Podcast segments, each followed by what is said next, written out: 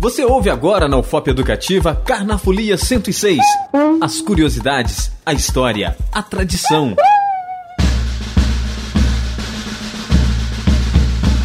Olá! Começa agora o terceiro capítulo do especial Carnafolia 106. Neste capítulo, vamos falar sobre o Zé Pereira, outro grande fenômeno da festa cultural em diversas cidades do país. A categoria carnavalesca Zé Pereira é marca constante da data que faz a festa de todos os brasileiros. Desfilam pelas ruas zabumbas, tambores e bumbos, fazendo a alegria dos foliões. Acredita-se que o Zé Pereira tenha sido trazido de Portugal por um sapateiro de nome José Nogueira de Azevedo Paredes, que, período do carnaval, saía às ruas pulando e cantando com seus instrumentos de percussão. Ainda que questionada por muitos historiadores, o certo é que essa origem passou à posteridade de norte a sul do país.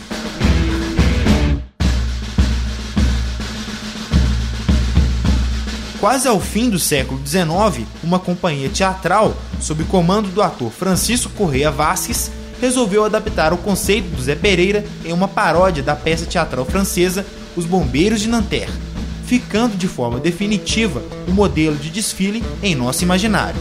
A peça também rendeu uma marcha carnavalesca imortal, estreada no palco do Alcazar Lyrique, hoje Rua Uruguaiana, no Rio de Janeiro, na noite de 9 de março de 1869. Quadrinha se tornou famosa e tem os seguintes versos: E viva o Zé Pereira, pois que ninguém faz mal. Viva a bebedeira nos dias de carnaval. Você ouve agora a versão orquestral de Zé Pereira, executada por Severino Araújo e Orquestra Tabajara. A melodia foi adaptada da canção feita para os Bombeiros de Nanterre.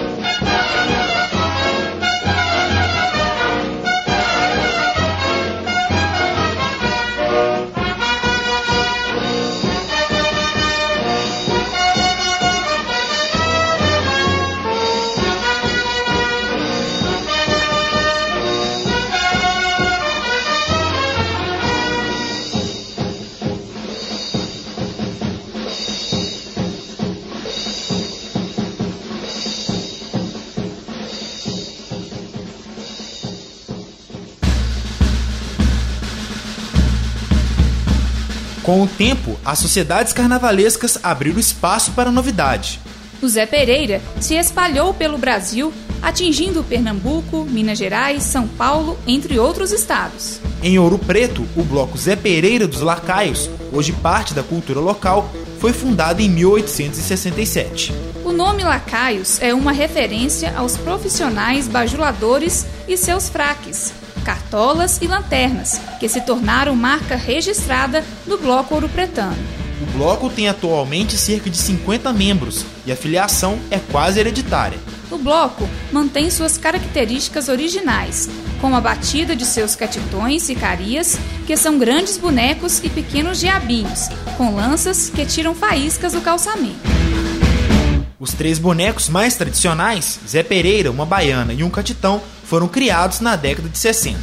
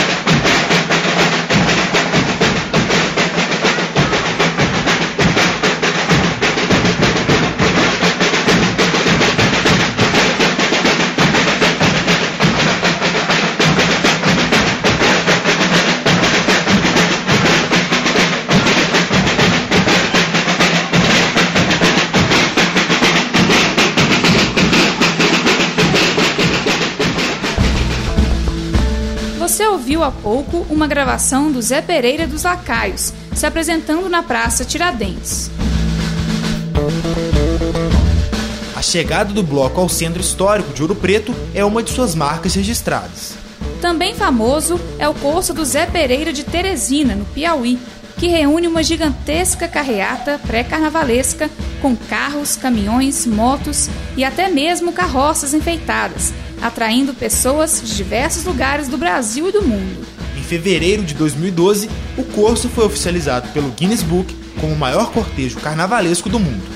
Uma curiosidade é que o Zé Pereira ainda marca presença em festas e romarias no norte de Portugal, principalmente nas regiões de Entredouro e Minho.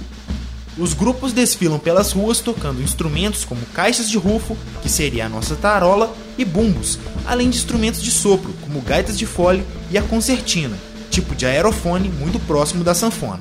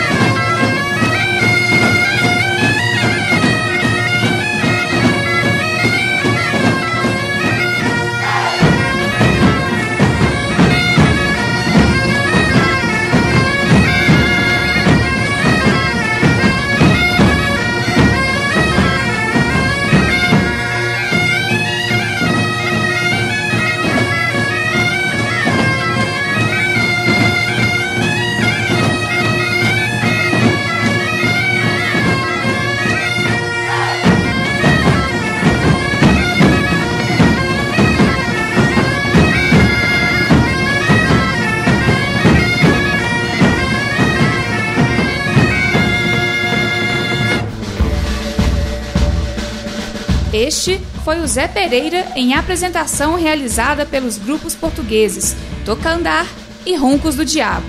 Você fica agora com o grupo Ouro Pretano Galanga, homenageando o Zé Pereira.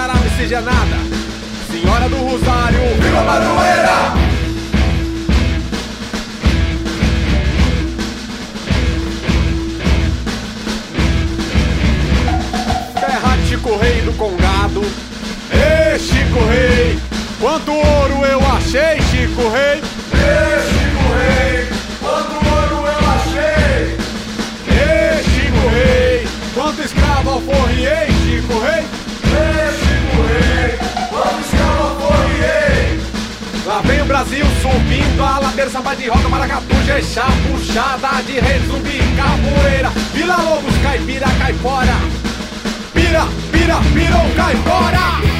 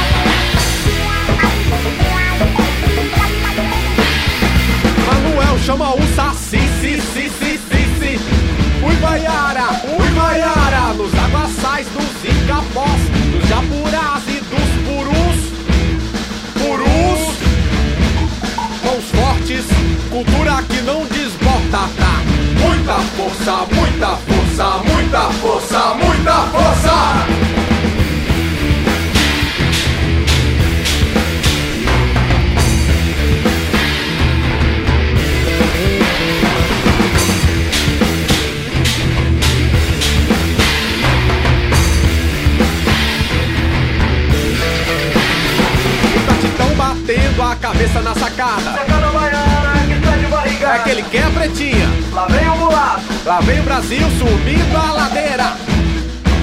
Zé Pereira. Tá pesada. Zé Pereira. Tá pesada.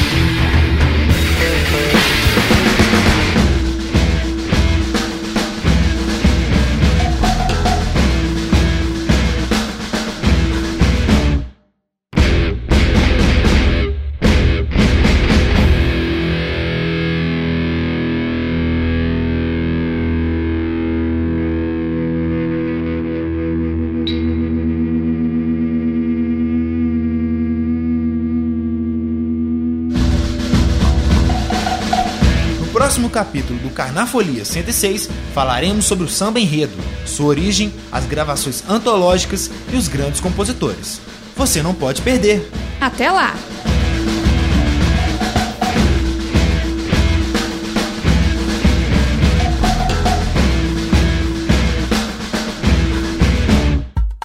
A UFOP Educativa apresentou Carnafolia 106. Produção e apresentação, Kíria Ribeiro e Eduardo Inácio.